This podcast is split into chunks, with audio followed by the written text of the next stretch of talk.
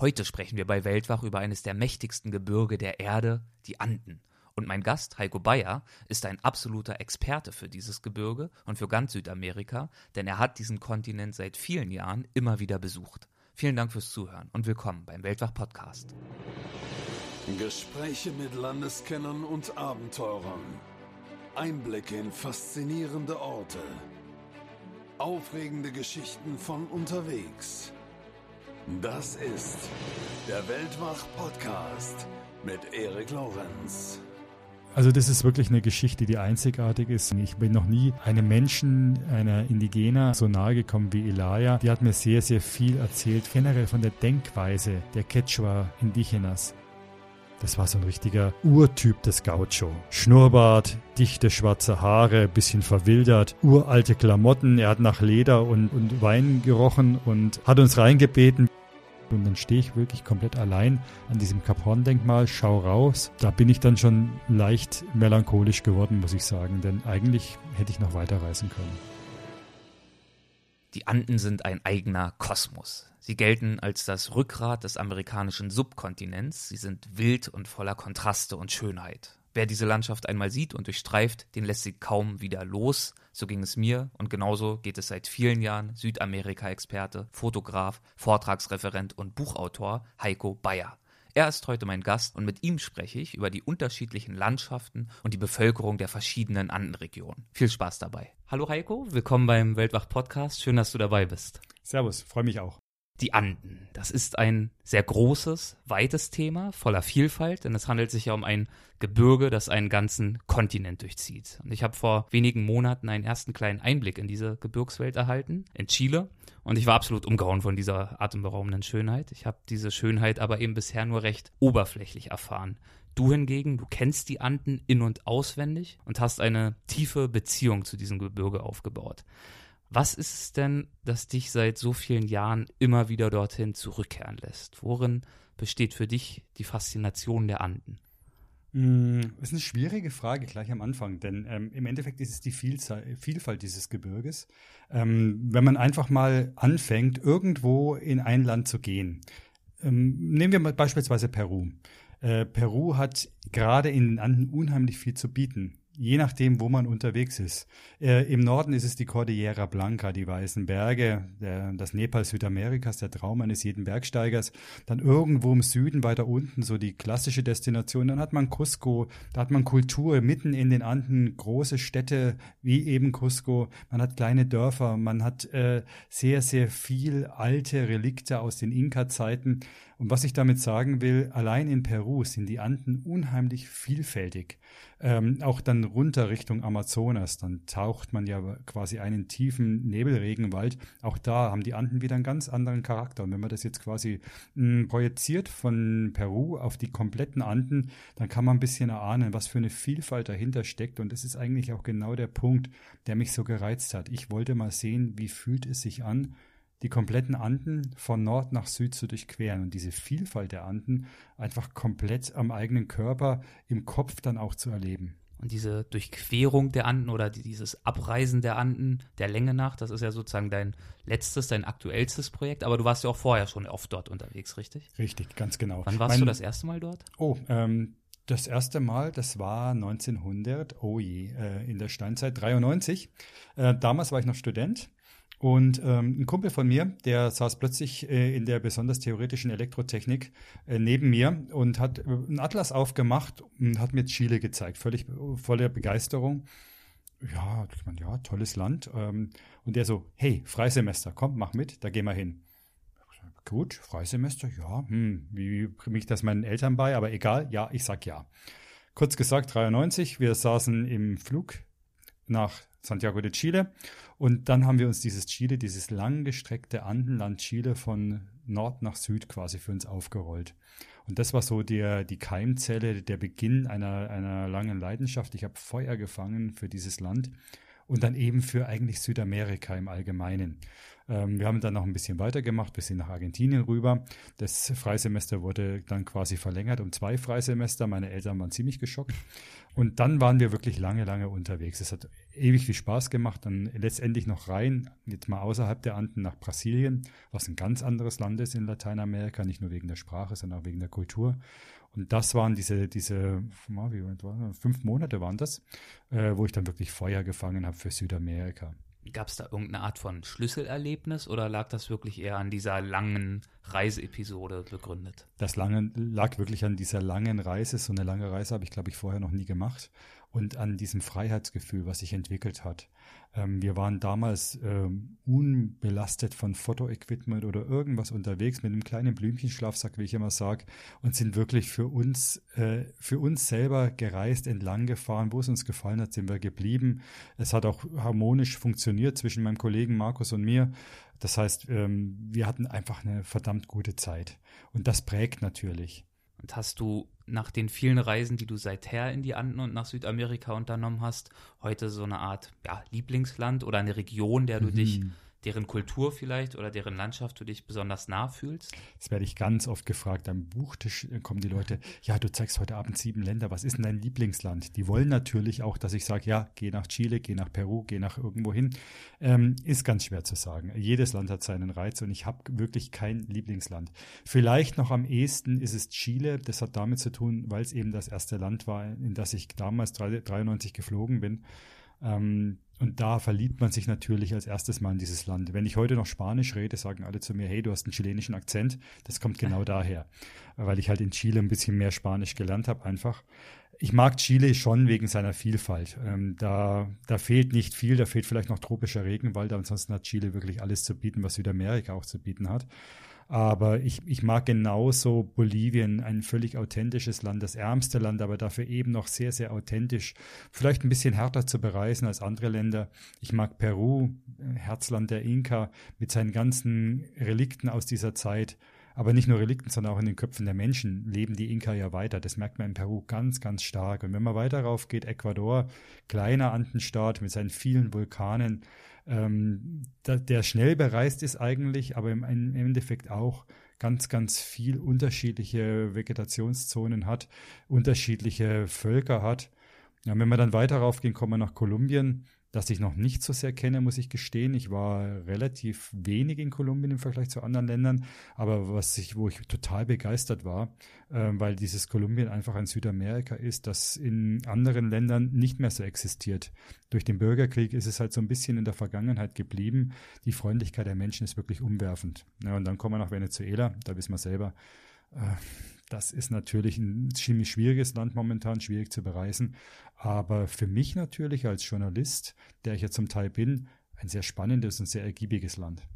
Du hast gerade gesagt in Bezug auf Peru, dass man dort bei den Menschen noch immer so ein paar Überbleibsel der Inka-Kultur spürt. Kannst du da ein Beispiel nennen, woran du das festmachst? Mhm, kann ich. Ähm, ich hatte ein Projekt, es war wirklich ein, eine Multivision und ein Buchprojekt, das ich über Peru gemacht habe. Das ist schon länger her, da war mein Ex-Kollege, der Markus, noch mit dabei. Ähm, und ähm, da gibt es, ich hatte, gehört, es gibt die letzten Inka. Okay, komischer Name. Äh, was steckt denn dahinter? Da hieß es ja. Ähm, es gibt ein Volk tief in den Anden, das sind die Keros. Ähm, und dazu gibt es eine Legende, äh, gemäß dieser Legende soll sich beim Almfall der Spanier die spirituelle Elite der Inka in die Anden verzogen haben, soll da unentdeckt von der Öffentlichkeit über 500 Jahre gelebt haben und vor etwa 30 Jahren, 35 Jahren gab man sich der Öffentlichkeit wieder zu entdecken. Plötzlich kamen Leute bei Festivitäten, deren Tracht man nicht gekannt hat. Das waren die Keros.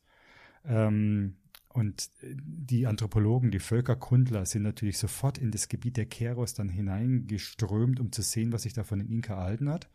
Und sie fanden eine totale Masse an, an, an Relikten, an Zeremonien, an, an Überzeugungen und so weiter. Die sprechen immer noch Quechua, die Sprache der Inka, wie viele andere auch, aber ein, ein sehr ursprüngliches Quechua, was auch die Inka wirklich gesprochen haben. Kurz gesagt, das hat mich so interessiert, ich habe da eine Expedition mit ein paar Genehmigungen reingemacht und war da mit zwei Schamanen unterwegs. Und da komme ich auf den Punkt, die selber haben mir sehr viel erzählt. Die haben eigentlich tagtäglich Opferzeremonien dargebracht für die Apus, für die heiligen Berge dieser Gegend. Sie haben Reinigungszeremonien mit uns durchgeführt. Eigentlich tagtäglich haben die mit und von der Natur gelebt.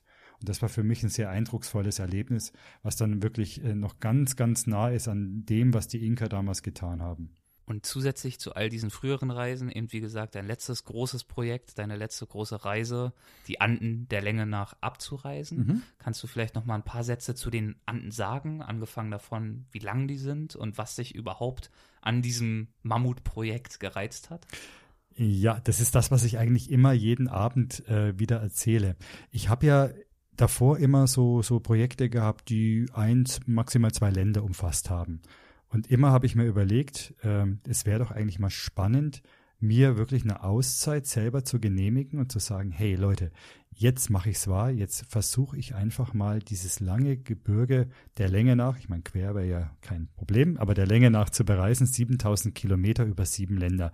Einfach mal zu gucken, was passiert mit mir, der ich dann diese ganzen Eindrücke wahrnehme. Die verschiedenen Landschaften, die verschiedenen Völker, die verschiedenen Kulturen. Und da habe ich mir dann wirklich viel Zeit genommen. Ich habe die Reise einmal unternommen, ein komplettes Mal, war knapp sechs Monate unterwegs, habe in Venezuela angefangen und habe mich dann mit öffentlichen Verkehrsmitteln komplett durchgekämpft bis ganz runter. Ähm, so weit, so gut. Es war gigantisch. Ich habe viele Leute kennengelernt. Ich war auch eben unbelastet von viel Fotoequipment, was mir sehr gut getan hat nach all diesen Jahren der großen Fotografie. Einfach mal wieder back to the roots äh, mit kleinem Schlafsack, mit äh, ganz wenig äh, an Klamotten dabei und eben nur einer kleinen Kamera mit zwei Objektiven und einem Blitz. Äh, nicht mal ein Stativ hatte ich dabei. Da war ich dann also unterwegs und das war schön. Das hat echt Spaß gemacht, weil ich wirklich ganz nahe an den Menschen dann war. Und wo es mir gefallen hat, bin ich einfach geblieben. Und so habe ich die Reise eben einmal gemacht von äh, ganz oben in Venezuela bis Kap Horn, ganz weit unten.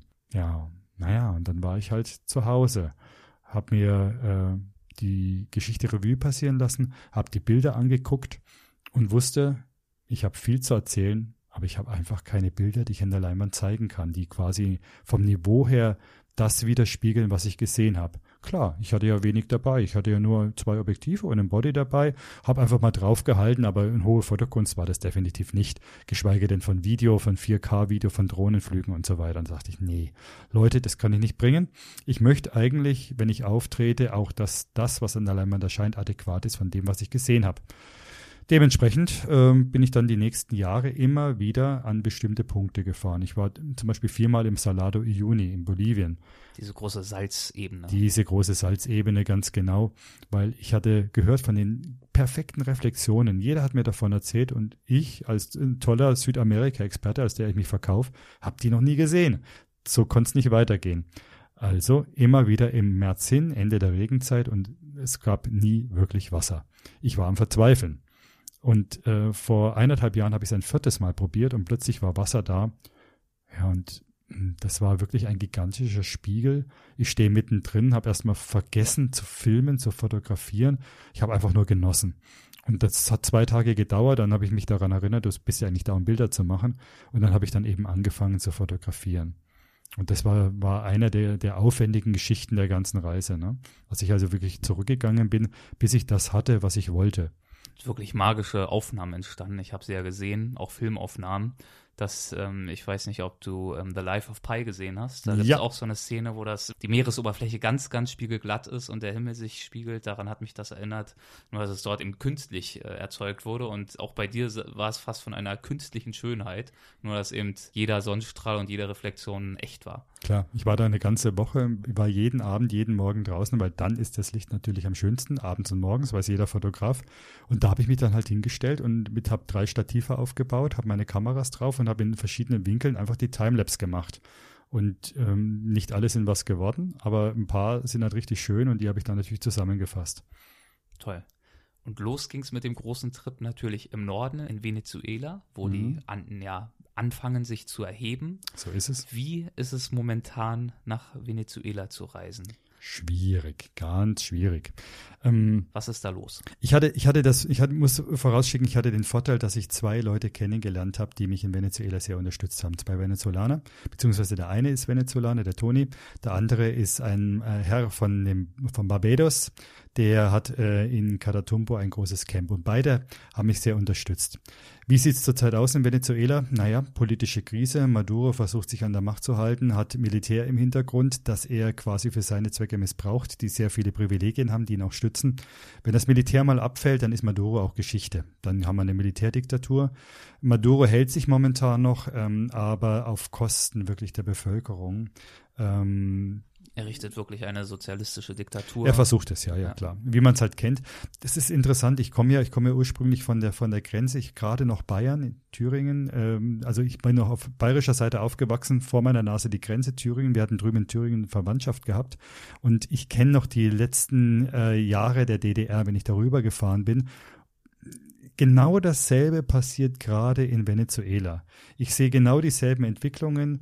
Ich äh, sehe diese leeren Läden, wo es manchmal was gibt und wenn es was gibt, stehen die Leute Schlange. Ähm, es wird alles rationiert und äh, gleichzeitig predigt äh, die Politik von dem Sieg des Sozialismus. Alles schon mal da gewesen und das passiert gerade in Venezuela. Ich, ich war kopfschüttelnd da, aber es, es ist halt einfach so momentan. Man muss einfach mal gucken, wie es weitergeht, mm, um dass, dass sich, wie ich immer so schön sage, Menschlichkeit und Vernunft irgendwie durchsetzen werden. Aber leider sieht es momentan nicht so aus. Du hast doch trotzdem einige sehr schöne Tage verbracht, ja. nämlich unter anderem in einer Siedlung aus Hütten, die auf Stelzen gebaut ist. Oder die, die Hütten sind auf Stelzen gebaut. Magst du davon erzählen? Kongo Mirador, oh ja. Ähm, Kongo Mirador ist eine kleine Fischersiedlung. Die ist äh, am Rande des Maracaibo-Sees hineingebaut im, bei den Catatumbo-Sümpfen. Man muss sich vorstellen, dieser Maracaibo-See, der liegt eingebettet zwischen den beiden großen Andenkordilleren Venezuelas. Also so sich gabelnde Gebirgszüge. Ne? Genau, die äh, gehen dann weiter hinten zusammen und, und, und ziehen dann rüber nach Kolumbien rein. Und der hat auch Zufluss zum Meer, der ist also so ein Brackwassersee zum Teil, hat auch viele Süßwasserquellen, ein Riesenteil. Und ähm, da entstehen eben, und deswegen bin ich dorthin gekommen, ich fand es eben super tollen Aufhänger für meine Reise. Äh, dort entstehen an 300 Nächten im Jahr die spektakulärsten, heftigsten Gewitter dieser Erde. 300 Mal im Jahr. Wahnsinn. Und zwar ich die ganze Nacht durch. gesagt noch gar nicht was gehört vorher. Ich bin mhm. fasziniert, dass das nicht viel bekannter ist. Oder vielleicht ist es nur mir entgangen. Ich habe das damals schon, ich habe das 93 schon, ich habe einen Lonely Planet dabei gehabt, da war das schon erwähnt. Aber dass das wirklich so heftig ist und dass das so spektakulär ist, das wusste ich auch nicht. Ich hab, das gab mal eine Georeportage dann irgendwann und dann habe ich recherchiert, habe gemeint, ja, das ist doch prima. Das ist zwischen den beiden Andenkordilleren. Dieser, dieser Effekt wird äh, quasi durch die Fallwinde aus den Anden zum Teil zumindest mit hervorgerufen. Passt prima in mein Thema. Also ähm, habe ich dann mal mich äh, kundig gemacht und ich habe dann ähm, Kontakt zum Alan Hayton gesucht. Alan Hayton ist ein ehemaliger Surflehrer, so richtig wie man sich das vorstellt, aus Barbados, der dann irgendwo der Liebe willen dort unten hängen geblieben ist. Ein lustiger Kerl und der hat so ein bisschen ein Camp errichtet, da bringt er Leute unter, hat auch gute Beziehungen in Kongo Mirador, kriegt da auch immer ein paar Leute unter. Auf jeden Fall, der hat mich unter seine Fittiche genommen und der hat auch dann organisiert, dass ich ohne große Probleme vom Flughafen äh, in Caracas zu ihm gekommen bin. Man muss sich vorstellen, momentan unterwegs sein in Venezuela, das kann man natürlich immer machen, ist aber ähm, schon ein bisschen gefährlicher als in anderen Ländern Lateinamerikas unterwegs zu sein. Die, die ähm, Todesrate mit Mord und, und Kriminalität in Caracas ist, glaube ich, die höchste dieser Erde momentan. Äh, Caracas ist wohl die gefährlichste Stadt dieser Erde momentan. Und insofern war das natürlich gut, dass ich da Leute gehabt habe, die mir geholfen haben. Naja, und letztendlich hat es dann schon funktioniert. Ich saß dann jeden Abend da für zwei Wochen und habe mir diese Gewitter angeschaut, äh, die wirklich so heftig waren. Man muss sich vorstellen, wenn man mal in der Diskothek ist und hat diese Stroboskopeffekte, das habe ich gar nicht auf, auf Video bannen können, weil es zu heftig war.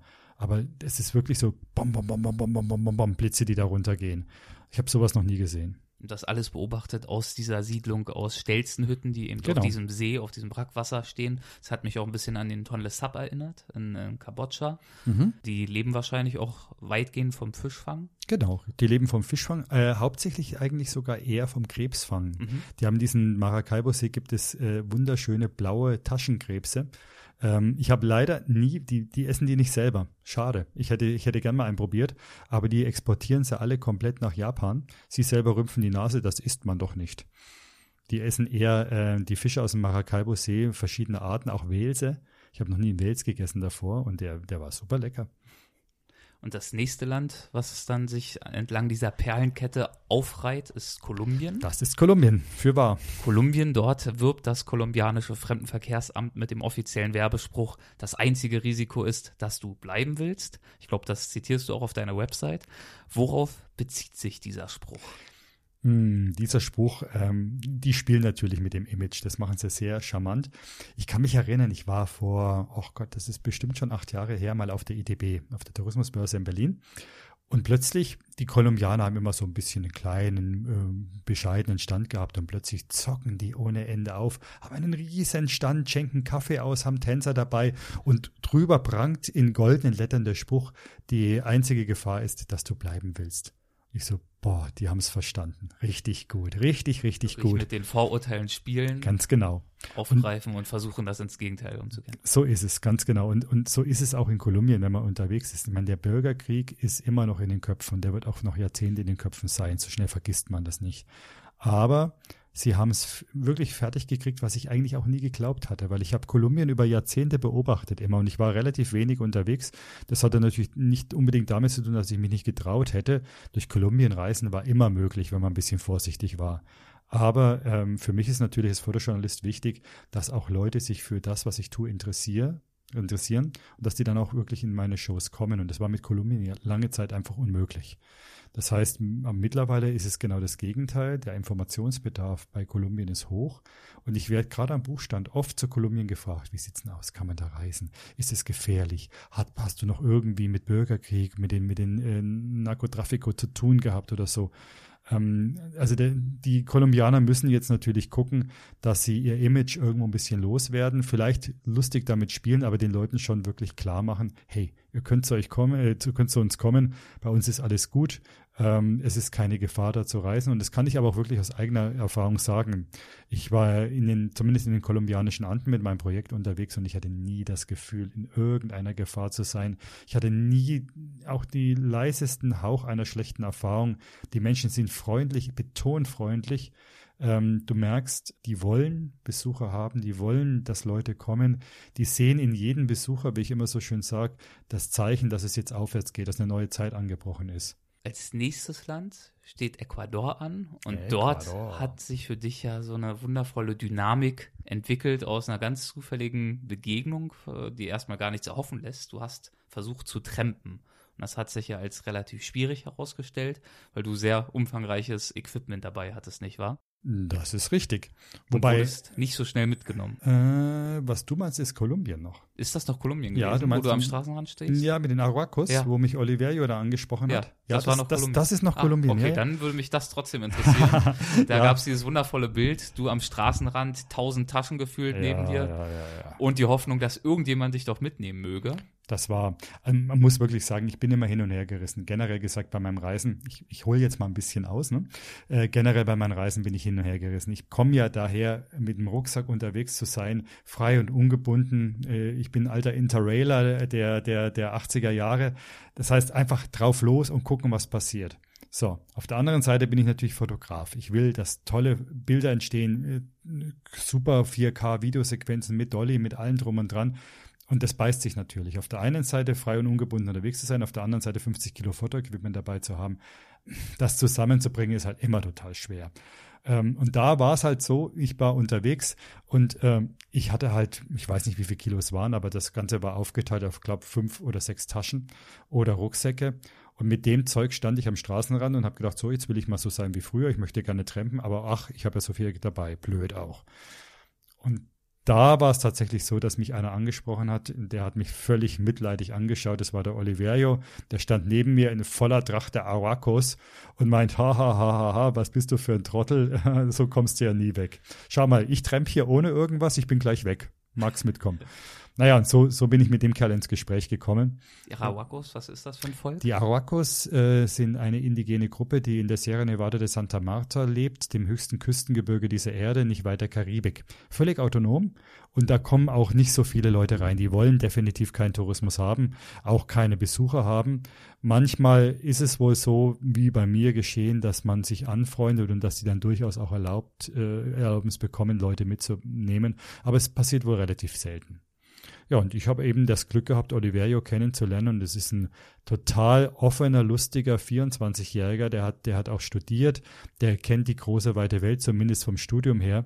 Und ähm, der ist ein bisschen anders drauf. Der ist so zwischen den zwei verschiedenen Kulturen. Und ich habe ihn irgendwann mal gefragt, Oliverio, sag mal, wir verstehen uns so gut. Hm, was sagst du dazu, wenn ich dich jetzt mal frage, nimmst mich mal mit zu deinem Volk? Und dann hätte ich schwören können, dass er Nein sagt, weil das ist das die normale Reaktion. Und er lächelt so vor sich hin und sagt, klar, nehme ich dich mit. Und damit war ich drin. Und wie lebt dieses Volk? Dieses Volk lebt im Prinzip von der Landwirtschaft. Kleine Parzellen, autonom, wie man sich vorstellt. Also ich habe, ich war dreimal insgesamt äh, dann, weil ich eine Oliverio kannte, bei den Aruacos und ich hatte mal den Thorsten mitgenommen, Assistent, und der hat es eigentlich sehr schön formuliert. Er hat gemeint, das ist das verlorene Paradies bei denen. Denn die leben von der Landwirtschaft, die leben ähm, autark. Äh, jede Familie hat ihren, ihr, ihren Garten, ihr Beet, wo sie hat ihre Hühner, hat ihre Schweine und so weiter und versorgt sich damit weitgehend selbst. Kleine Häuser aus Lehm, weitgehend das sind, gebaut? Das sind Rundhäuser, genau. Äh, die sind, die sind äh, traditionell aus Lehm, aus quasi Art Adobe gebaut und äh, eben Rundhäuser und dann haben sie Strohdächer. Aber alles gut durchdacht. Das heißt, wenn man im Inneren ein Feuer macht, dann ist da so viel Zug drin, dass da nie schlechte Luft sein kann. Ne? Die schlafen ja auch alle, die komplette Familie schläft ja in diesem Rundhaus. Das heißt, da ist immer eine komplette Belüftung da. Man äh, hat nie das Gefühl, dass es irgendwann stickig wird da drin.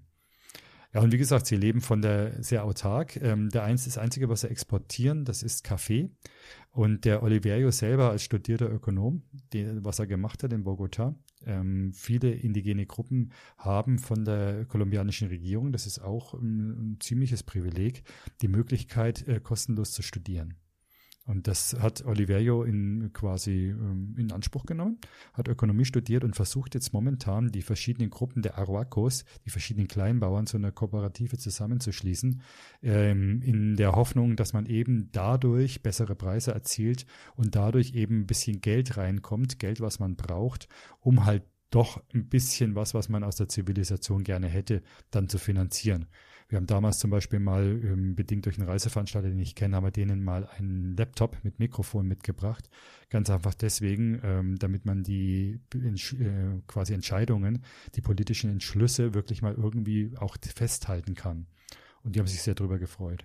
Und was hat er dir dort gezeigt? Wen hast du kennengelernt mit seiner Hilfe in diesem Dorf?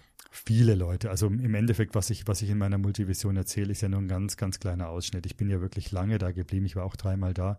Ich habe sehr, sehr viele Leute kennengelernt. Sehr viele Mamos vor allen Dingen, die heiligen Männer dieser Gegend, die ja das Sagen haben. Auch äh, Oliverio ist in, mit seinen jungen Jahren auf dem besten Weg, ein Mamo zu werden. Ähm, die sind nicht nur spirituelle Führer, sondern auch politische Führer. Das geht einher, das ist zusammen. Und die entscheiden dann für ihr Volk. Ähm, das große Problem der Aruacos, darauf kann ich jetzt in der Show nicht so wirklich eingehen, ist die Tatsache, dass ähm, die Industrie natürlich, die kolumbianische Industrie, ähnlich wie bei uns, gnadenlos versucht, da reinzukommen, denn in den Bergen der Aruacos werden Bodenschätze, auch seltene Erden, Richtung Mikroelektronik gedacht, werden die da vermutet. Und äh, die haben ja erst ihre ganzen Missionare rausgeschmissen und jetzt kommt die Industrie und will auch wieder rein. Und gegen die Industrie haben auch sie keine Chance, obwohl sie von der Regierung zugestanden bekommen haben, dass sie in autonomen Gebiet in den Bergen wohnen, dass das nicht angetastet wird. Vergiss es. Das ist wirklich, äh, diese, diese Idylle ist gnadenlos in Gefahr Wirtschaft, Wirtschaft über alles. Also ähm, es ist unglaublich, was da gerade abgeht. Und sie versuchen natürlich, sich zu wehren, aber habe ähnlich wie andere äh, indigene Völker eigentlich gegen die heftige, mächtige internationale, äh, internationale Industrie keine Chance. Wie lange hast du dort äh, gelebt? Wie viel Zeit hast du dort verbracht? Das erste Mal waren es drei Wochen. Das zweite Mal weiß ich jetzt gar nicht mehr so genau. Das war kürzer. Das waren zwei Wochen. Und dann war ich jetzt nochmal letztes Jahr, sprich 2017 im Januar über, über Silvester dort. Das waren dann auch nochmal drei Wochen. Und steht dir noch in Kontakt? Das heißt, verfolgst du, was dort passiert? Ich verfolge sehr wohl, was dort passiert. Es war auch Planungen, da den Oliverio nach Deutschland zu bringen. Ich habe ein Festival in Erlangen, das Fernwehfestival. Und da habe ich äh, meine Show präsentiert, wo eben Oliverio auch als Protagonist mit vorkommt. Ähm, ich wollte den Oliverio dann nach Deutschland bringen, um sein Kaffeeprojekt vorzustellen, um da auch gleich Kaffee zu verkaufen, aber das hat leider nicht funktioniert. Kurz gesagt, ich bin mit ihm, der ist in Facebook, ähm, der spricht prima Spanisch und insofern kann ich mit dem in Facebook kommunizieren. Prima. Danach ging es dann aber nach Ecuador. Jetzt kommen wir nach Ecuador, richtig, ja. Was fällt dir denn zuerst ein, wenn du an Ecuador denkst? Die Ulla. Die Ulla. Die Ulla. Was hat's denn mit der Ulla auf sich? Die, die Ulla hat mit mir Abitur gemacht. Und die Ulla war schon immer jemand, der anders drauf war. Die hat schon immer Dinge getan, die kein anderer getan hat. Die hat schon damals Punk gehört, als keiner Punk irgendwie aussprechen konnte. Und die Ulla hat aus irgendwelchen Gründen irgendwann mal ein Praktikum in Ecuador gemacht, hat einen Ecuadorianer geheiratet. Sie hat mit mir Abi gemacht vorher und äh, ist in Ecuador geblieben. Das heißt, äh, immer wenn ich in Quito bin, dann ist Ulla meine Ansprechpartnerin und bei der komme ich auch unter. Das macht viel Spaß. Ähm, ja, das ist im Prinzip so in Quito äh, meine, meine Base. Ansonsten, was ich mit Ecuador verbinde, sind natürlich Vulkane, Vulkane und nochmal Vulkane. Ich bin Vulkanfan, bekennender Vulkanfan. Also bei Vulkanen wäre ich definitiv schwach. Ähm, allemal, wenn die dann wirklich ausbrechen und richtig was tun. Also quasi äh, ein, ein Vulkan, ein, ein richtiger Vulkan sind ein großer ausgewachsener Vulkan, dann finde ich das toll. Kurz gesagt, Ecuador ist dann schon mein Land. Was zieht dich an Vulkanen so sehr an? Dass einfach was passiert. Ich bin ein Typ, ich liebe Farben, Formen, ich liebe alles Audiovisuelle. Deswegen bin ich ja auch in meinem Job so, so äh, begeistert dabei. Alles, was, was sich entwickelt, audiovisuell ist, was Farben hat, was Formen hat, äh, was auch äh, Krach macht, das gefällt mir. Und das sind Vulkane natürlich super dankbar. Und da hast du ja auch eine kleine Expedition unternommen in Ecuador, richtig? Richtig. Das Wie hieß der Vulkan noch gleich? Hast nicht aufgepasst? Doch, aber ich habe ihn mir einfach nicht gemerkt. Ah, das war der Reventador, der Platzende. Reventador. Und mhm. da ist es dir ja dann gelungen, zumindest mal so einen Blick zu erhaschen. Was zeichnet diesen Vulkan aus? Was macht ihn interessant? Der, der Vulkan ist eigentlich ein sehr äh, ein extremer Vulkan, denn der ist relativ weit im Osten unterwegs. Das heißt, normalerweise hat man ja, ähm, da können die ganzen Plattentektoniker natürlich mehr dazu sagen als ich, als Elektrotechniker, aber die, ähm, die ganze Plattentektonik der Anden entwickelt sich ja vom, vom Westen her. Das heißt, normalerweise hast du im Westen des Kontinents, im Westen der Anden besser gesagt, die meisten Vulkane. Und dann je weiter die in den Osten rübergehen bei den Anden, desto äh, inaktiver werden die und desto mehr ähm, erodieren die auch. Ähm, und deswegen ist es sehr selten, dass man wirklich im Osten der Anden, wo es dann schon runtergeht ins Amazonasgebiet, dass man da noch aktiven Vulkanismus hat. Und der Reventador ist wirklich sehr, sehr schon stark im Osten unterwegs ähm, wo er eigentlich laut Plattentektonik nicht unbedingt mehr sein dürfte. Ähm, da kann sicherlich wirklich jeder Vulkanologe präzise darüber Auskunft geben. Auf jeden Fall ist es ein ganz besonderer Vulkan. Und äh, allein so der Mythos, ein Vulkan im Amazonas, wenn er auch nicht direkt im Amazonas ist, sondern an der Abbruchkante, wo es runtergeht, das ist schon toll. Allemal weil dem noch ein Mythos umgibt. Man hat ihn nie wirklich gefunden.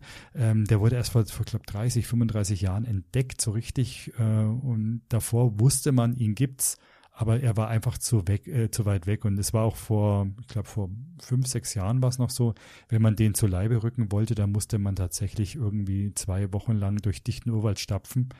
Äh, mittlerweile hat man eine Straße runtergebaut, das heißt, man kommt ein bisschen näher ran, aber sehen tut man ihn immer noch relativ schwer. Vor allem, weil die Wolkendecke so dicht hängt oft ja. und weil die Anbahnung einfach aufwendig ist. Genau, richtig. Man kommt, man kommt relativ schwer ran. Ähm, und ähm, es ist tatsächlich so, dass, dass äh, im Amazonasbereich immer ganz viele Wolken nach oben drängen generell, also wenn, wenn, es gibt ganz viele Leute, die in Ecuador unterwegs sind und sagen, oh, du hast die Vulkane gesehen. Ich war jetzt vier Wochen durch Ecuador, ich habe nicht einen einzigen Vulkan gesehen. Ja, das ist in Ecuador leider der Fall, weil die Dinger sind da, aber es gibt so viele Wolken in Ecuador, so viele dichte Wolken, dass man die Vulkane, diese, diese wirklich Könige des Hochlands, diese mächtigen hohen Berge eigentlich überhaupt nicht sieht. Dann kommen wir jetzt mal auf Peru. Dort hast du einige Begegnungen gehabt, die mich wirklich berührt haben, manchmal auch belustigt. Und vor allem hast du dort interessante Frauen kennengelernt oder zumindest erlebt. Sprichst du von Hatunkia? Ja, das war die erste, an die ich da dachte. die hat mich jetzt noch nicht so tief berührt, sondern eher belustigt. Aber was hat es denn mit ihr auf sich? Auch Hatunkia, das, da war ich ein bisschen gemein, muss ich sagen. Ich, ich habe mir, sagen wir so, ich war in einem Bus und dieser Busfahrer ist Hatunkia-Fan. Man kann gerne googeln nach dieser Dame. Und die kann eigentlich schon ganz gut singen und macht auch recht schöne Songs. Aber Hattung Kia für fünf Stunden ähm, macht auch mich fertig irgendwann. Und dann ähm, gab es, gibt es von ihr auch relativ schräge Songs. Ähm, und diese Songs, ähm, die musste ich mir natürlich auch anhören über Stunden. Kurz gesagt, ich habe dann versucht, äh, in meiner Multivision einen herauszusuchen, der eben besonders schräg war. Zur Belustigung der Leute habe ich denen eben dieses Video von Hattung Kia kurz kurz eingespielt und dementsprechend, ja. Ähm, den gewünschten Effekt erzielt. Richtig. Um auch nochmal ein bisschen die Seele zu entspannen und ein bisschen für Auflockerung zu sorgen, bevor dann wirklich für mich das emotionale Herzstück deines Vortrages kam, nämlich die Begegnung mit Hilaria. Hilaria Superwoman, richtig, ja. ja.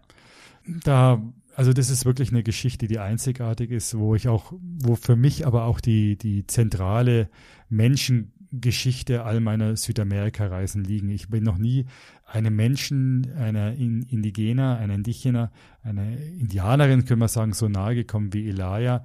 Ähm, die hat mir sehr, sehr viel erzählt von generell von der Denkweise der Quechua Indigenas.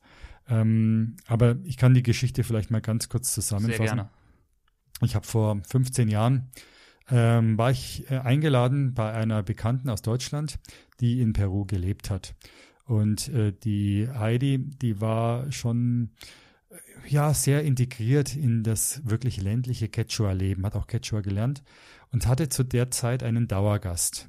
Das war die Ilaria Superhuaman, eine Campesina, eine Bäuerin aus dem Hochland von Peru, die sie damals äh, gepflegt hat, mehr oder weniger. Und als ich damals äh, in, bei der äh, Heidi untergekommen bin, dann saß Ilaya ganz hinten in ihrer Hütte und hat einfach Kartoffeln geschält. Ich habe sie von Weitem gesehen, äh, bin ein bisschen näher gekommen, schaue in die Augen und denke, hey, irgendwas Besonderes ist an der Frau. Ich wusste nicht genau was, keine Ahnung. Aber ich wusste, irgendwie ist diese Frau eine ganz besondere. Ja, und dann hat sie mir aus ihrem Leben erzählt, hat mir erzählt, wie sie als äh, junge Frau, beziehungsweise junges Mädchen, muss man sagen, mit 13 in die Sklaverei verkauft wurde. Sie ist geboren in der Zeit ähm, vor der großen Landrevolution in Peru, als es noch die großen Haciendas gegeben hat mit den Hacienderos, das heißt mit den äh, quasi äh, Chefs dieser Haciendas, die ihre Angestellten, die indianischen Angestellten quasi wie Sklaven gehalten haben. Da ist Ilaria hineingeboren. So große Ranches. Ne? Richtig große Landgüter, genau. Ne, wie es es auch heutzutage noch in, als Estancias unten unten in, in Argentinien gibt. Ähm, da wurde Elijah quasi hineingeboren und es war gang und gäbe, dass dann die Kinder dieser quasi indianischen Sklaven auch weitergegeben wurden, verkauft wurden. Ähm, in die Sklaverei, in große Herrenhäuser nach Lima, Arequipa, Trujillo und so weiter. Und so ist es Elijah gegangen. Die wurde mit 13 verkauft, ähm, musste dann Frondienste leisten unten in, in Lima, in einem großen Herrenhaus. Schlimme Zeit, hat sie mir erzählt, war das. Sie musste tagtäglich äh, 12, 14 Stunden arbeiten. Sie wurde, wenn sie als äh, quasi Quechua Nativspeaker die spanischen Anweisungen nicht verstand, was oft der Fall war, wurde sie in Verliese gesperrt, ohne Wasser und ohne Essen für ein, zwei Tage, dann irgendwie wieder rausgeholt. Sie wurde geschlagen, sie wurde mehrfach vergewaltigt. Also eine ganz, ganz, ganz schlimme Zeit, die sie hinter sich hatte. Ähm, und ähm, sie hat auch zwei Kinder in dieser Zeit bekommen und hat es irgendwann geschafft äh, zu fliehen. Zurück in ein Heimatdörfchen, wo ihre Mutter noch gelebt hat und dort ist sie, hat sie Unterschlupf gefunden.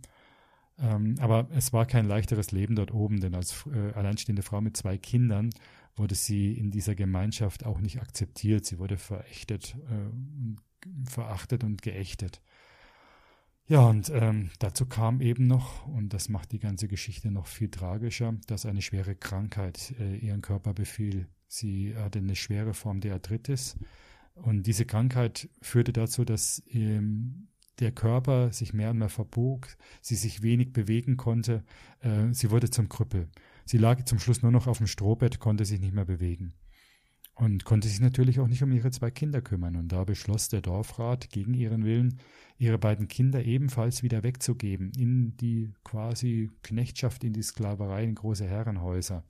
Eliad war dagegen, aber konnte nichts tun und schaffte es immerhin im Laufe der Zeit brieflich, sie war Analphabetin, diktierte diese Briefe einer Freundin, Kontakt zu ihrem großen Sohn herzustellen. Aber nach Jahren wahrscheinlich, oder? Nach Jahren, ja, ja. Ich weiß nicht, wie viele Jahre, aber es ist, waren wohl doch viele Jahre. Ähm, es war so ein, so ein Prozess eben. Und dieser Sohn, er wollte sofort zur Mutter. Ne, er hat seine Mutter wiedergefunden, setzt sich also da unten in einem Bus, hat sein Geld zusammengekramt und hat sich in den Bus gesetzt und wollte zur Mutter fahren und kam dabei bei einem Busunglück ums Leben. Und ähm, ja, wie Elijah das geschafft hat, da wirklich noch bei Verstand zu bleiben, ich weiß es nicht. Nach so viel Leid, nach so viel, was sie erdulden musste. Aber sie hat es auf jeden Fall geschafft in dieser Zeit, dass das erste Mal Medik Medikamente bei ihr ankamen. Und diese Medikamente haben ihre Wirkung gezeigt. Ihr Zustand besserte sich nach und nach. Sie hat wieder laufen gelernt und konnte einen kleinen Laden aufmachen. Ihre Heimatgemeinde, mit diesem Laden hat sie sich dann über Wasser gehalten, halbwegs. Ja, und dann wird's politisch in ihrem Leben. Denn dann hat sie gemerkt, in der Amtszeit des damaligen Präsidenten Fujimori geschah dies, dass zwei Frauen aus ihrer Gemeinde in einem Gesundheitscheck waren. Der Staat hat damals kostenlose Gesundheitschecks angeboten in einer staatlichen Gesundheitsbehörde. Das waren so zum Teil stationäre, zum Teil aber auch fahrende Wägen, die über, über Land gefahren sind. Die Puesto de Salud, wie sie gehießen haben, gibt's auch heute noch. Und da waren die Frauen da, haben sich durchchecken lassen. Beide kamen zurück. Eine wurde krank, die andere starb. Das brief Vilaya auf den Plan. Sie hat nachgeforscht und herausgefunden, dass sie eine groß angelegte Zwangssterilisationskampagne des damaligen Präsidenten Fujimori im Gange war, der sie wohl aus irgendwelchen Gründen, genaueres ist meines Wissens nicht belegt, vorgenommen hatte, ähm, die äh, indianische Bevölkerung von Peru zu schwächen. Ilaya machte damals diese Pläne öffentlich und sah sich in der Folge der Repressalien äh, der peruanischen Regierung ausgesetzt. Sie hat mir erzählt, dass Mordanschläge auf sie geplant und auch verübt wurden, die sie, denen sie allerdings aus dem Weg gehen konnte. Da ist ihr Gott sei Dank nichts passiert. Und erst nachdem Fujimori abgesetzt wurde, ähm, da gab es einen neuen Präsidenten Toledo und da kam die Geschichte so halbwegs an die Öffentlichkeit. Äh, es kam heraus, dass 350.000 peruanische Frauen zwangssterilisiert worden sind. Viele davon wussten gar nicht, was mit ihnen geschah. Angeblich sind 5.000 davon aufgrund der unzureichenden hygienischen Bedingungen gestorben. Naja. Und Elia hm, hat aber nie Lohn, Dank, Anerkennung oder gar Geld dafür bekommen für ihr Wagnis und hat dann immer noch eben, das war die Zeit, wo ich sie kennengelernt habe, ähm, in der Hütte einer Freundin gelebt, die sie aufgenommen hatte, um sie zu pflegen. Denn so richtig gut ging es ihr und geht es ihr natürlich immer noch nicht. Die Krankheit ist natürlich immer noch da. Ja, und dann äh, war es so, dass Elijah der äh, Heidi äh, im Endeffekt ähm, ein Buch diktiert hat. Sie war damals immer noch Analphabetin, hat er ein Buch diktiert. Ähm, das ist in Peru dann auch erschienen unter dem Namen Ilus de mi vida, Fäden meines Lebens, weil Ilaria, das ist ja quasi die Fäden, die Fäden spinnende mehr oder weniger, das ist ihr Name. Deswegen eben dieser Buchname. Und Ilaria fügt dann diese verschiedenen Fäden ihres Lebens zusammen in diesem Buch. Ihre Jugend, ihr Kampf für die Gerechtigkeit ihrer, der peruanischen indigenen Frauen, das alles, was sie erlebt hat, die ganzen Schicksalsschläge, das alles beschreibt sie sehr schön in ihrem Buch, in der typischen zyklischen Erzählweise der Quechua-Indigenas. Und ich habe das Buch damals gelesen und wusste, hey, das muss in Deutschland erscheinen. Und das habe ich mir so leicht vorgestellt. Ich hatte das Manuskript dann dabei, habe es einigen Verlagen vorgestellt. Äh, gestellt. Ich habe zu Hause einen kompletten Aktenordner voller Absagen renommierter Verlage. Keiner wollte dieses Buch haben.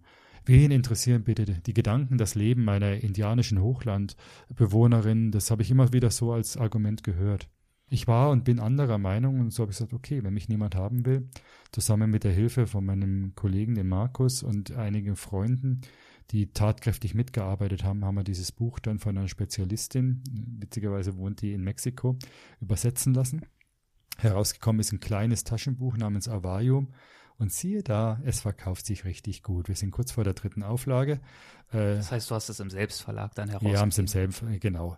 Ich kann nicht nur sagen, ich sage immer wir in der, in, oder ich sage immer ich in der Multivision, aber im Prinzip sind da schon ein paar Leute mit dabei gewesen, denen ich auch sehr dankbar bin, dass wir das realisieren konnten.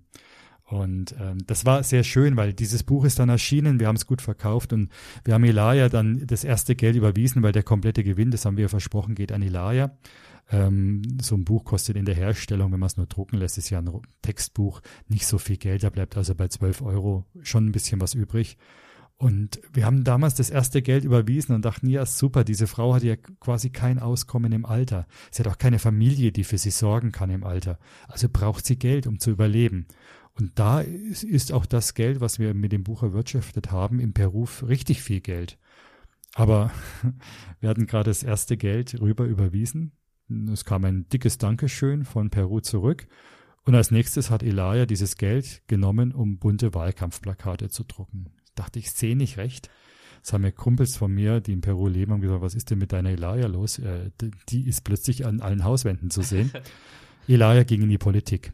Und sie hat mir dann auch erklärt später, ähm, damit ich was bewirke in Peru, damit ich wirklich äh, erstens die Angelegenheiten meiner indianischen ähm, Brüder und Schwestern ähm, quasi in die Politik hineinbringe, da muss ich dieses schmutzige Geschäft ein bisschen mitspielen, was ja auch zum Teil von ihren Freunden auch ein bisschen übel genommen wurde, dass sie ein Stück weit mitgespielt hat. Aber was rausgekommen ist, es war schon wirklich gut, denn sie hat das peruanische Parlament durchaus ein bisschen aufgemöbelt, was sie halt als, alle, als alleinige Frau da machen konnte. Ne? Ähm, also sie hat mit einer noch Mitstreiterin durchgesetzt. Äh, sie war nicht die einzige Indigena, es war eine zweite noch dabei, dass Quechua zweite Amtssprache in Peru wird. Und so Sachen sind dann geschehen, nicht allein mit Elia, aber auch mit ihrer Mitwirkung. Ne? Solche Sachen. Es geht ja auch darum, man muss sich vorstellen, die, die Quechua-Indianer in Peru, die haben 500 Jahre Unterdrückung miterlebt und erleben sie immer noch mit. In der ganzen Hierarchie der Gesellschaft sind die, sind die wirklich die Indigenas, die 100% Indigenas sind die unterste Stufe der sozialen Leiter. Denen wurde für über 500 Jahre immer gesagt, ihr seid nichts wert, eure Kultur ist nichts wert, ihr seid Abschaum. Und den Leuten erstmal wieder ein bisschen Selbstbewusstsein zurückzugeben, zu sagen, nein, völlig falsch.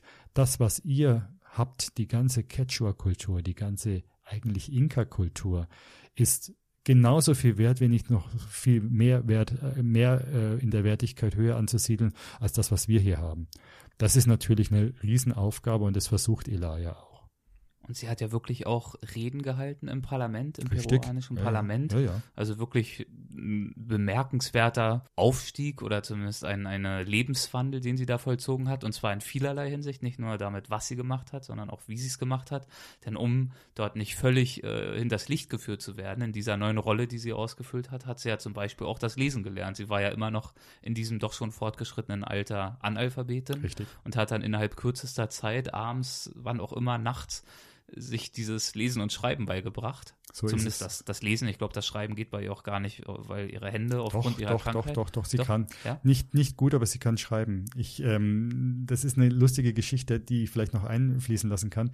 Wir haben Elia mal in Deutschland gehabt. Und zwar hatten, hatten wir eine Fluggesellschaft, die das gesponsert hatte und wir hatten dann einige Open Airs in Deutschland organisiert, was natürlich immer in Deutschland mit Open Air so eine Sache ist, aber wir hatten dort wirklich einen guten Sommermonat erwischt im August. Da waren wir mit Elia in fünf Terminen unterwegs und ähm, haben sie mitgenommen. Äh, sie hat eine Pflegerin dabei gehabt und äh, sie hat ihr Buch signiert. Da konnte sie schon so weit schreiben. Und das war wirklich eine Schau, wie diese kleine, zierliche Persönlichkeit die immer noch von Krankheit gezeichnet war, aber eine riesen Ausstrahlung hat, wie die in Tracht auf der Bühne stand. Sie hat sich ihre beste Tracht mitgenommen, also eine, eine Quechua-Tracht und hat diese Leute wirklich angerührt und begeistert. Da waren, also wenn 300 Leute da waren, hat sie 500 Bücher an dem Abend verkauft. Und die hat es auch alle signiert. Das hat ihr wirklich viel Mühe und Schmerzen bereitet, aber sie hat alle signiert. Ja, das war toll. Was ist heute ihr Leben? Was macht sie heute? Ja, heutzutage, es ist ein bisschen traurig gerade. Sie ähm, also im Parlament hat sie natürlich Geld verdient, aber dieses Geld ist äh, eigentlich komplett draufgegangen für die vielen Operationen, die sie schon über sich hat, hat ergehen lassen müssen. Und es werden auch noch einige kommen. Zurzeit spart sie, damit sie äh, sich in äh, Kuba operieren lassen kann an ihrer Schulter. In Peru, sagt sie, ähm, sind nicht die wirklichen Spezialisten dafür. Da muss sie nach Kuba. Und das kostet so irgendwelche 12.000, 13.000 Dollar was er momentan nicht hat. Ähm, und das ist jetzt momentan ein bisschen ihr Problem. Kann man dieses Buch auch über dich beziehen, auch über den über die Website? Ja, es geht mittlerweile. Ähm, ich habe ich hab ein bisschen schlechte Erfahrungen gemacht mit irgendwelchem Buchverkauf, aber ich habe mir jetzt ein bisschen ein System zurechtgelegt. Ich habe eine Mitarbeiterin, die ist dafür da, wenn man also auf die Webseite geht und der News findet man Buchversand und da kann man dieses Buch bestellen. Das ist halt kein professioneller Amazon-Versand. Das dauert ein paar Tage, bis meine Mitarbeiterin antwortet. Die macht es auch nicht hauptberuflich. Wir machen es ja, im Prinzip ist es ja eine Aktion, von der wir nicht leben, wo wir aber sagen, hey, das ist eine, eine Geschichte, die lohnt sich einfach zu unterstützen. Unbedingt. Und deswegen ein bisschen Geduld haben, wenn man das Buch bestellt, aber es kommt auf jeden Fall an. Wir nennen es hinten raus auch nochmal und es wird auch in den äh, Show Notes verlinkt. Aber wie mhm. ist die Internetadresse? Ganz einfach www.vision21.de. Also wie die Vision 21 aneinandergeschrieben.de. Das bin dann quasi ich. Und dann ähm, gibt es da eben die Möglichkeit, dieses Buch zu bestellen. Kostet 12 Euro plus Versand. Und, äh, oh, dass ich nichts Falsches sage, ich glaube, im Versand ist es ein bisschen teuer. Ich glaube, 15 Euro und Versand. Am Abend kann ich es für 12 Euro weggeben, weil einfach das, die Logistik nicht dahinter steckt. Aber dieser gesamte Gewinn dieses Projekts geht eben an diese bemerkenswerte Frau, Richtig. die wirklich viel durchlitten und viel geleistet hat genau. und die es wirklich auch verdient hat, unterstützt zu werden. Richtig. Würde mich sehr freuen, wenn dann ein paar Leute sich für interessieren, die uns zuhören und vielleicht ein nettes Geschenk machen möchten mit einer Bedeutung, die über das geschriebene Wort hinausgeht, sondern wirklich auch ein ja, einen Einfluss haben kann, eine Veränderung bewirken kann. So ist es, ja. Nach Peru stand dann Bolivien an. So ist nun mal die Reihenfolge, wenn man den Anden folgt. Und du hast mal geschrieben, Bolivien sei für dich das Abenteuerland schlechthin. Warum ist das so? Hm, warum ist das so? Ja, Bolivien, ähm, muss man sagen, ist nach wie vor eines der ärmsten Länder Lateinamerikas. Ähm, und diese, diese, diese Improvisation, die äh, da, dadurch entsteht, bedingt wiederum, dass ganz, ganz viele skurrile Geschichten entstehen, die nur in Bolivien entstehen können. Das heißt, ich habe, wenn ich durch Bolivien fahre, dann habe ich immer so ein Grinsen im Gesicht, ähm, weil einfach alles, was, was da passiert, was da läuft. Ich meine, die Leute selber finden es vielleicht nicht so witzig, aber wenn man als Reisender in Bolivien unterwegs ist, dann kann man eigentlich beständig vor sich hin grinsen ähm, weil es einfach ein, ein äh, dieses, dieser, dieser Armut fordert Improvisation und dementsprechend ähm, entstehen Geschichten, entstehen Begegnungen, die einfach lustig sind. Und ähm, dieses Bolivien hat ja durch die Politik, die jetzt auch passiert, Evo Morales, indigener Präsident, der ja auch schon ein bisschen schräg ist. Man kennt ja einige Stories von ihm, die durch die Medien und die Presse gegeistert sind. Auch der fördert ja solche Geschichten indirekt. Ne?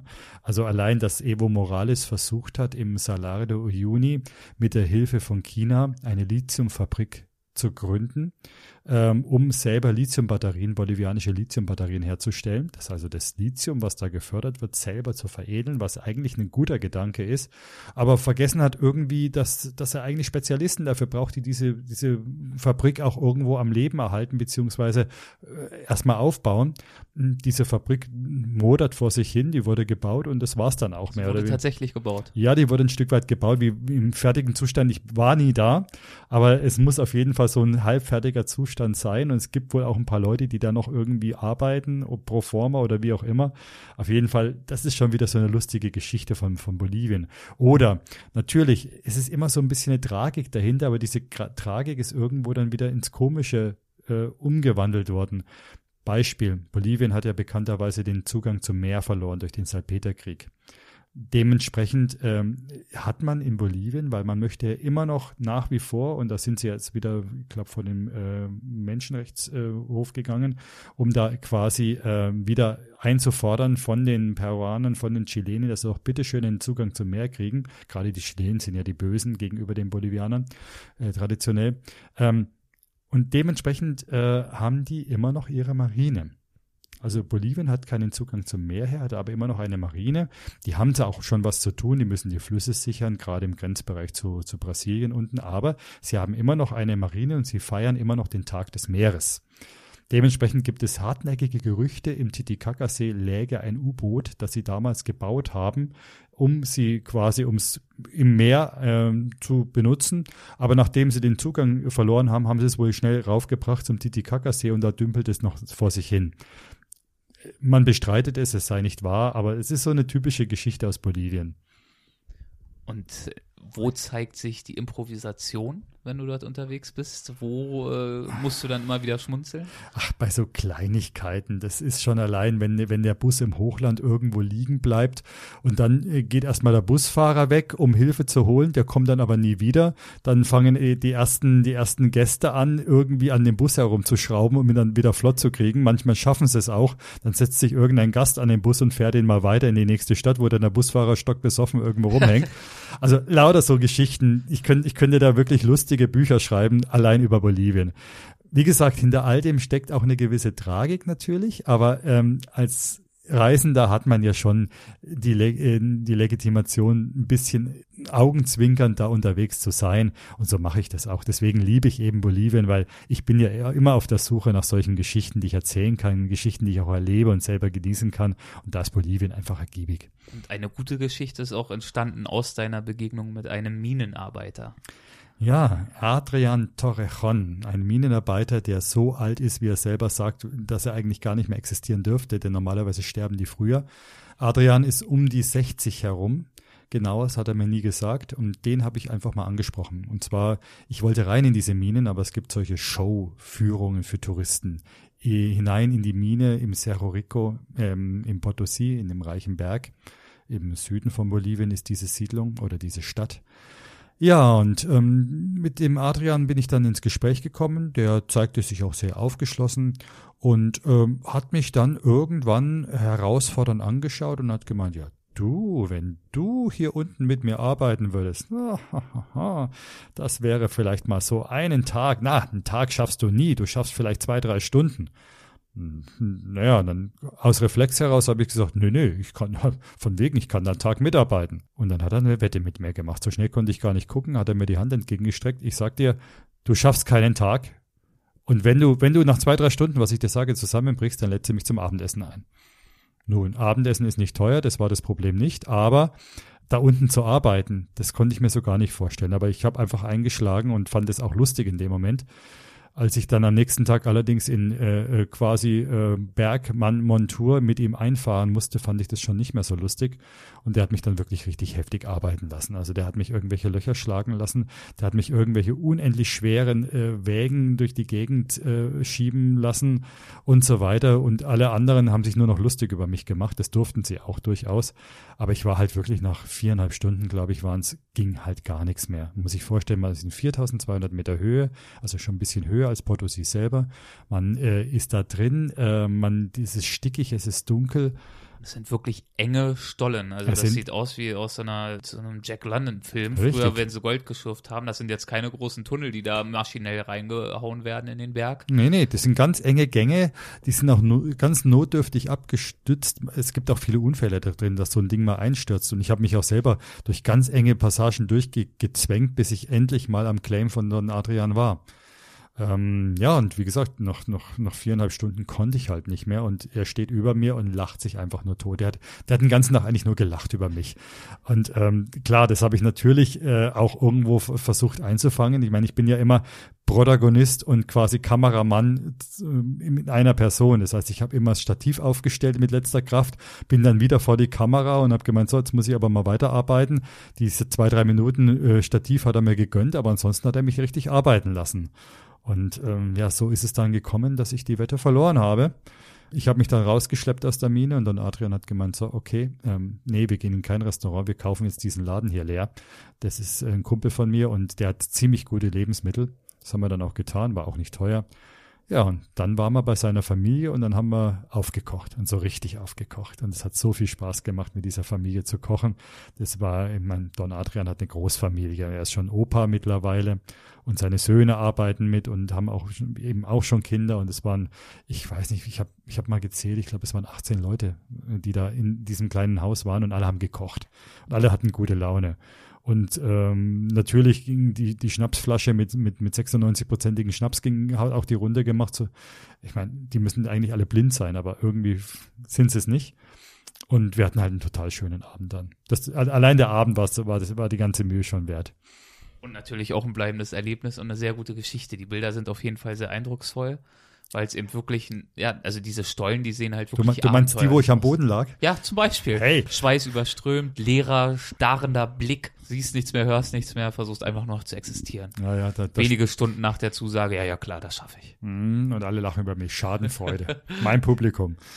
Dann ging es weiter nach Argentinien. Und dort Argentina, ja. war dein Schwerpunkt Patagonien, richtig? Der argentinische Teil Patagoniens? Ja, in der Show zumindest schon. Ich hatte ja mal ein Argentinien-Projekt und ich liebe Argentinien ohne Ende, äh, weil es einfach Argentinien ist ein Land mit sehr viel Stil. Man muss wissen, viele Argentinier haben italienische Wurzeln. Das merkt man diesem Land auch an.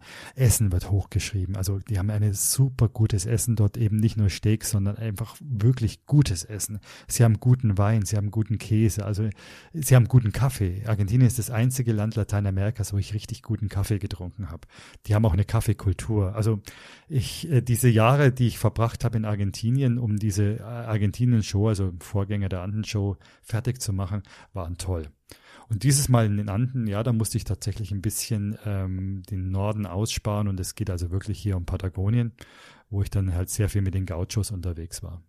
Gab es in deiner Argentinien-Show, die du vorher gemacht hast, eine Begegnung, die besonders gut beim Publikum angekommen ist? Mm, da gab es eine Begegnung, ja, ähnlich. Das ist, ich habe ich hab in meinen Shows immer ein bis zwei sehr intensive Geschichten, wo ich mir auch sehr viel Zeit nehme, diese Geschichten zu erzählen. Denn wir sind ja, im Endeffekt sind wir ja Geschichtenerzähler. Das heißt, wir stehen live auf der Bühne und erzählen unsere authentischen Geschichten, die wir erlebt haben. Und die kann man wirklich nur gut erzählen, wenn man sich auch mal für wirklich gute Geschichten ein bisschen Zeit nimmt. So war es mit Ilaya Superhuaman, meiner peruanischen Freundin. Und so ist es äh, mit äh, Hugo Barrientos gewesen. Hugo Barrientos, ein Gaucho, und zwar ein richtiger Gaucho, ein Gaucho, wie man ihn sich vorstellt. Den habe ich kennengelernt im Jahr 2000. Ich war damals äh, gebucht für eine Fernsehproduktion. Da war ich also quasi Drehbuchautor und Coach vor, ähm, vor Ort. War mit äh, dem Filmteam unterwegs. Das lief in der ARD auch unter die letzten Paradiese, waren Dreiteiler. Da habe ich also quasi das Drehbuch geschrieben und war mit unterwegs. Und äh, wir wollten definitiv mal einen Puestero kennenlernen. Ähm, Puesteros sind eigentlich die ärmsten Tröpfe unter den Gauchos, denn die äh, sind an den Außenbezirken der riesengroßen Estancias zugegen, um diese Grenzbereiche zu überwachen zu gucken, ob nicht ein Schaf versehentlich über die Grenze äh, geht, vielleicht sogar nach ins böse Nachbarland Chile abhaut, was ganz schrecklich wäre. Und die leben ganz allein. Das ganze Jahr über, nur hin und wieder kriegen sie Besuch von dem ähm, Chef der Estancia. Der bringt ihnen Mehl, der bringt ihnen Rotwein, der bringt ihnen Tabak und damit müssen sie dann wieder auskommen. Schaffleisch haben sie ja selber genug. Und so leben die. Und den äh, Hugo Barrientos haben wir damals kennengelernt. Der hat uns in seine Hütte ge äh, gebeten und das war so ein richtiger Urtyp des Gaucho. Schnurrbart, dichte schwarze Haare, bisschen verwildert, uralte Klamotten. Er hat nach Leder und, und, und Wein gerochen und äh, hat uns reingebeten. Wir haben ihn völlig überfallen mit großen Fernsehthemen und so weiter und das war total schön. Und er war, ist auch ein gebildeter Mensch. Er hat nämlich das, den kompletten Gaut, das komplette Gaucho-Epos auswendig rezitieren können. Also schon recht schön. Da gab es Filmaufnahmen. Und dann macht man einen Zeitsprung. Dann kam nämlich mein Argentinien-Projekt viel, viel später. Also nicht im Jahr 2000, wo ich das erste Mal kennengelernt habe, sondern ungefähr, das war 2013 habe ich angefangen. 2013, 2014 ging das Argentinien-Projekt los. Und ich war da viel in Patagonien, hatte immer ein bisschen Zeit und irgendwann habe ich mir überlegt, Mensch, was mag denn aus den Hugo Barrientos geworden sein? Mm. Und dann habe ich angefangen mal zu recherchieren, war auf dem Einwohnermeldeamt, habe gemeint, her, Leute, kennt ihr hier einen Gaucho namens Hugo Barrientos? Die Frauen da lagen am Boden vor Lachen, haben gemeint, wenn das ein Gaucho ist, der was auf sich hält, der wird sich nie im Leben in einem Einwohnermeldeamt anmelden. Das, das macht er nicht. Das geht gegen seine Ehre. Okay, da kein Erfolg. Ich habe Bilder von damals dabei gehabt, habe sie überall aus allen Instanzias rumgezeigt und nichts war da. Und das war, ging dann über zwei, drei Jahre. Und dann hatte ich eine Bekannte mit dabei, die Susi, die war öfter mal mit meinen, auf meinen Reisen mit dabei. Und die hatte plötzlich die Idee, Mensch, es gibt doch das Gaucho-Radio. Das hört doch jeder. Das ist so die Kommunikationszentrale für die ganzen, ganz äh, abseits liegenden Estancias. Die hören alle das Gaucho-Radio über Mittelwelle. Da erfährst du, ob ein Gaucho gestorben ist, ob die Stelle frei geworden ist, wenn irgendwo Schafschuh ist, wenn sie noch Leute brauchen und so weiter haben gesagt, ja klar, logisch, da gehen wir doch mal hin. Sind einfach hin, sind rein in die Sendung geplatzt und die fanden unsere Geschichte toll und so haben wir eine Suchanfrage auf Hugo Barrientos durchgegeben. Dann ist nichts passiert. Wir waren fürchterlich enttäuscht. Also wir haben gedacht, da muss doch sich jemand melden. Und dann nach einer Woche kam eine E-Mail rein von der Nichte von Hugo Barrientos. Ja, er würde immer noch leben, er sei jetzt mittlerweile 75 Jahre alt und lebe auf der Estancia La Evia. Ui, wir schauen gleich nach. La Evia, La Evia, findet man nicht. Auf keiner Karte eingezeichnet. Wir fragen nach. Aber es gibt die Estancia La Evia. Die gibt es schon, aber völlig anders geschrieben, wie die Nichte geschrieben hat. Also bisschen Detektivarbeit. Wir haben sie dann gefunden. Und äh, dann habe ich mal recherchiert und ich sehe, diese Estancia wird gerade verkauft, da ist niemand mehr, da arbeitet auch niemand mehr, kannst du vergessen. So, da war ich nach vier Jahren wieder ganz am Anfang mit meiner patagonischen Detektivarbeit. Und dann bin ich einfach mal hingefahren. Über Stock und Stein war drei Tage unterwegs und bin dann auf die Estancia La Evia. Um es kurz zu machen, ähm, zwei Gauchos haben da noch gearbeitet, einer von denen war Hugo Bayentos. Ich habe den gesehen, ich hätte ihn fast umarmt und er schaut mich erstmal an. Äh, wer bist denn du? Ich so, hey, ich bin doch der von damals. Wie damals? Ja, hier, schau mal die Bilder. Ui. Und dann hat er erstmal die Bilder gesehen von damals, die ich dabei hatte. Dann hat er sich natürlich erinnert. Dann hat er eher fast mich umarmt. Das macht kein Gaucho, Gaucho normalerweise. Und hat mich dann auf jeden Fall in seine Hütte gebeten und dann hab ich mal, war ich mal eine Woche bei ihm. Also war eine total schöne Zeit. Kurz gesagt, ich habe meinen Don Hugo wiedergefunden. Und ähm, ja, und dann wird's allerdings le leider ein bisschen traurig. Denn die neuen Bilder, die habe ich jetzt runtergeschickt und ähm, auch das lief über das Gaucho-Radio wieder. Und da hieß es, m -m, bis zu spät. Der Mann ist nämlich krank geworden mit seinen 77 Jahren, war mal kurz in Calafate in, in, einem, in einem Krankenhaus, ähm, wollte da aber nicht bleiben, ist zurück auf die äh, Estancia, hat er wohl wieder angefangen zu arbeiten, aber war zu schwach und hat dann gemerkt, es klappt nicht und hat sich erschossen. Hat seinem Leben ein Ende gemacht. Ein Gaucho bis zum Schluss. Punkt. Du hast unter anderem auch erwähnt, dass die Argentinier immer so ein bisschen furchtsamer Richtung Grenze geschaut haben, dass auch ja kein Vieh über die Grenze nach Chile fliehen möge. Und du hast vorhin auch schon gesagt, dass die Bolivianer auch immer so ein bisschen argwöhnisch sind in Richtung Chile. Ist das so ein bisschen wie mit Norwegen und Schweden, dass da so eine, so eine Konkurrenz besteht zu Chile oder was ist da das Verhältnis? Ja, ja, ja, ja. Also im Endeffekt ist es schon so, ähm, die Chilenen und Argentinier mögen sich nicht so gern, die ähm, Peruaner und Chilenen mögen sich nicht so gern, die Bolivianer mögen die Chilenen sowieso nicht, weil sie ihnen den Zugang zum Meer weggenommen haben. Und äh, auch bei Chile und Argentinien gibt es immer so eine gleiche Rivalität. Die standen auch schon mal kurz vorm Krieg miteinander, weil sie nämlich unbedingt irgendein nutzloses Stück Inlandeis irgendwo äh, für sich beanspruchen beansprucht haben, unten im Campo Hielo Sur, das südliche patagonische Inlandeis. Da der Papst damals sogar interveniert. Es gab immer wieder äh, so Zwischenfälle zwischen den Chilenen und den Argentiniern. Ähm, die Argentinier schauen auch bekanntermaßen ein bisschen neidisch rüber zu den Chilenen, die ja wirtschaftlich sehr, sehr erfolgreich sind. Argentinien kriegt gar nichts auf die Reihe in dieser Richtung, hat aber auch immer die wirklich üble Politiker, muss man sagen. Äh, Korruption ist riesengroß. Auch da zeigt sich so wieder so ein bisschen, das ist meine Interpretation, vielleicht stimmt vielleicht nicht, so die, die Nachwirkungen des Italienischtum bei den Argentiniern. So ein bisschen italienische Verhältnisse hat man da schon. Ja, und deswegen äh, gibt es auch immer so kleine Zankeleien zwischen denen, aber ähm, in letzter Zeit habe ich eher so das Gefühl, es ist ein bisschen liebevoller geworden, es ist nicht mehr so hardcore-mäßig. Dir hat Chile auf jeden Fall sehr gut gefallen. Du hast mhm. dich da nicht äh, von irgendwelchen Vorurteilen anstecken lassen von den Nachbarländern. Es ist ein sehr schönes, sehr vielseitiges Land, schon oh, allein ja. aufgrund der Länge. Ich glaube 5000 Kilometer lang, mhm, kann das sein? Richtig, ja. Ja. Ähm, Knapp. Die wichtigsten Stationen können wir mal zusammenfassen. Im Norden die Atacama-Wüste, dort warst du unterwegs. Richtig. Wie? Ganz plakativ gefragt, wie hat es dir dort gefallen?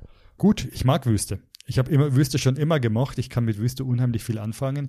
Ich komme gut mit Hitze klar, ich komme auch gut mit Höhe klar. Und da bin ich natürlich in meinem Element. Und die Atacama-Wüste ist spektakulär. Ich war da 93 das erste Mal schon auf meiner allerersten Reise durch Chile. Ähm, damals war alles noch nicht sonderlich ähm, begrenzt. Man konnte noch viel selber machen.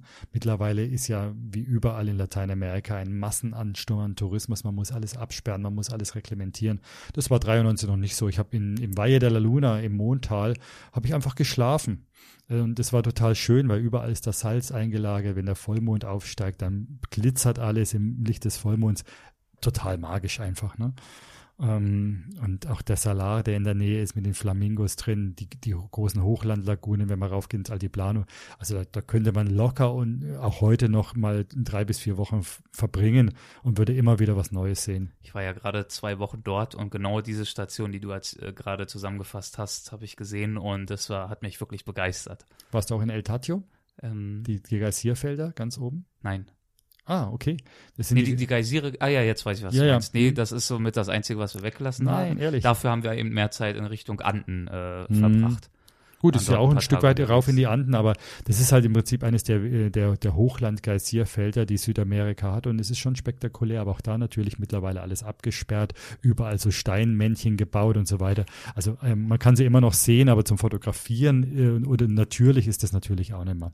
Wir hatten noch das Gefühl, dass dort vor allem jetzt äh, organisierte Touren hin angeboten ja. werden und wir wollten schon noch ein bisschen eher und unter uns unterwegs sein. Wäre wahrscheinlich auch möglich gewesen.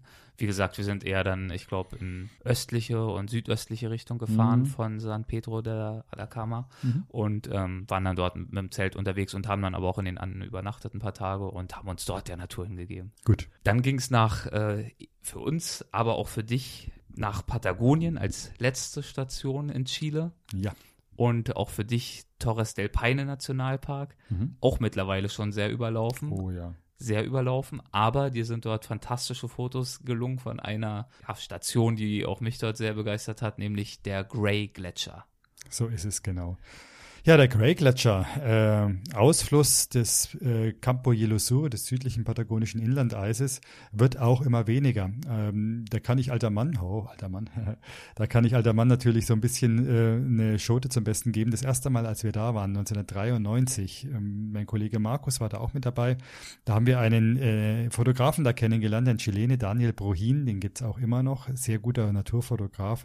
Und der hat gemeint, er, er braucht Models, ich mit meiner roten Jacke bin perfekt stell dich mal vor den Gletscher. Und ich so, wie Gletscher? Ja, da ist so, eine, so, ein kleiner Stein und da bist du so, naja, so, so 100 Meter von der Gletscherkante entfernt. Ich, ich fotografiere dich dann vom Weiten mit einem starken Täler und da sieht es aus, als würdest du direkt vor der Gletscherwand stehen. Das Bild habe ich auch bekommen, total eindrucksvoll. Ja, und dann bin ich über die äh, Jahrzehnte immer wieder da gewesen, habe da mitgekriegt, wie dieser Gletscher sich zurückgezogen hat. Diesen Stein gibt's immer noch, aber wenn man da das Foto von mir machen würde, man würde den Gletscher fast nicht mehr sehen. So weit ist der schon nach hinten zurück sich gezogen. Und wenn man den quasi erreichen möchte, muss man auch viel länger wandern als früher. Das gibt die Möglichkeit, äh, quasi hinten herum über so einen sehr umstürmten Gipfelgrat da hinein zu wandern und dann auch äh, nahe zu kommen. Aber man wird ihn eigentlich wie früher nicht mehr direkt auf dem Landweg erreichen. Man kann dann, wenn man den Circuito geht, im äh, Torres del Paine Nationalpark, wird man am Rand noch entlang gehen können. Da erreicht man den schon noch. Aber früher hat man ja wirklich von, von unten her, wo auch die, die ganzen äh, Refugios waren, konnte man quasi noch zu Fuß hingehen an die Gletscherwand alles nicht mehr möglich. Und von dort ging es dann bis Kap Horn, ganz im Süden. Das heißt, du hast die allersüdlichste Spitze tatsächlich erreicht ja. und hast eben diese 7000 Kilometer dort abgeschlossen, diesen Trip. Wie hat sich das nach diesen vielen Monaten, vielen Begegnungen, vielen Landschaften für dich angefühlt, zu wissen, das Projekt ist jetzt damit vorbei? Es war ganz komisch. Es, es, war, es war ja erstmal noch ein Kampf, überhaupt nach Kap Horn zu kommen, weil die, die Marine wollte mich nicht mitnehmen. Ich habe es dann tatsächlich äh, schön touristisch gemacht, muss ich ganz ehrlich zugeben.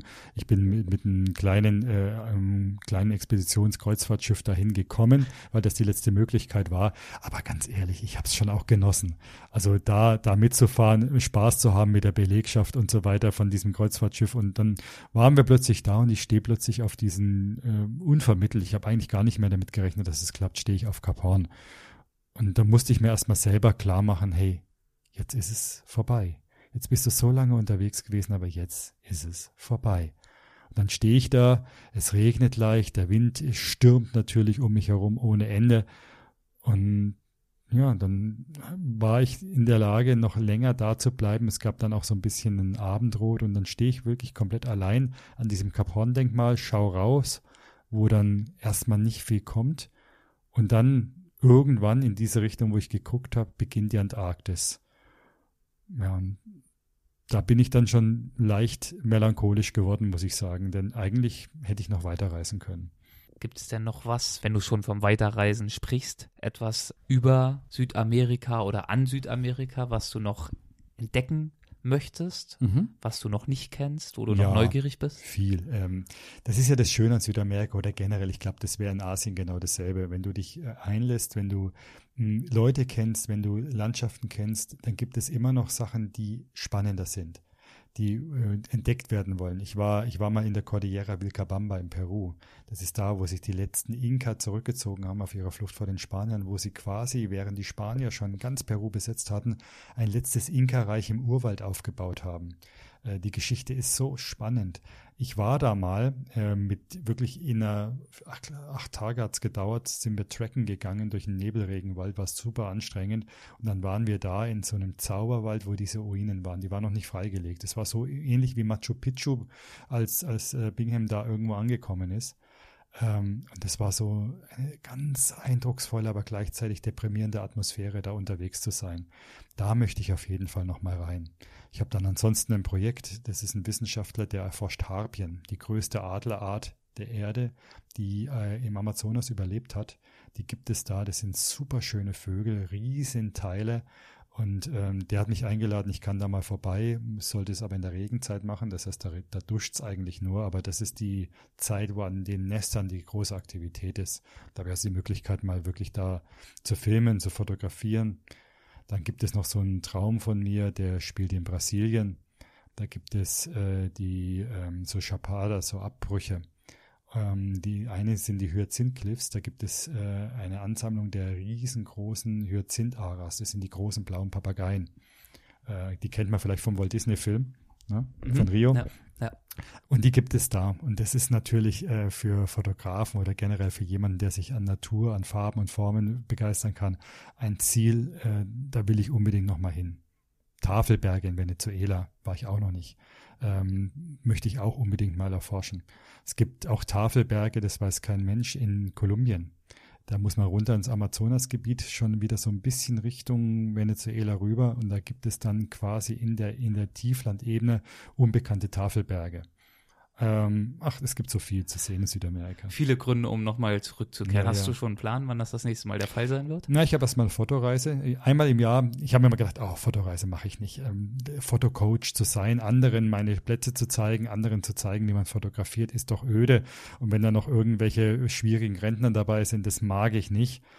Aber ich habe jetzt festgestellt, das Gegenteil ist der Fall. Es macht unheimlich viel Spaß, mal mit Fotografen unterwegs zu sein und da kann ich selber auch viel dabei lernen. Es ist ja nicht so, dass ich jetzt der 100% äh, perfekte Fotograf bin. Jeder hat so seine Tricks und seine Kniffe und wenn man dann zusammen unterwegs ist, dann ähm, hat man Spaß miteinander. Das heißt, ich seit drei Jahren mache ich einmal im Jahr eine Fotoreise nach Südamerika. Da bin ich, das macht ein Veranstalter. Ich bin gebucht äh, und kümmere mich halt um die Leute aus fotografischer Sicht. Zeige ihnen die besten Plätze. Wir sind zur besten Zeit irgendwo dann ja, auch meinetwegen zum Sonnenaufgang im Salado Iuni.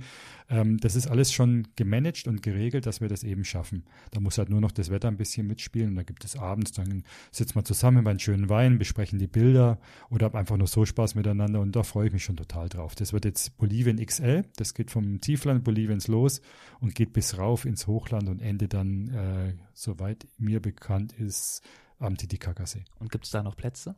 Drei. Drei, okay. Drei sind Dann muss man sich beeilen. Richtig. Klasse. Ja, dann danke ich dir dafür, dass du uns mit durch die Anden genommen hast. 7000 Kilometer, sieben Länder. Wirklich ein faszinierender Kontinent, das hat man gemerkt, mit vielen interessanten Geschichten. Wir haben jetzt natürlich nur einige streifen können. Wenn man das alles nochmal im Detail hören und vor allem auch sehen möchte, dann empfiehlt sich dein Vortrag. Damit bist du erst seit letztem Oktober unterwegs und damit wirst du ja auch noch eine ganze Weile unterwegs sein. Das heißt, es gibt noch viele Chancen, dich auch live zu erleben, überall in Deutschland. So ist es. Klasse. Dann herzlichen Dank. Ich habe zu danken. Danke dir.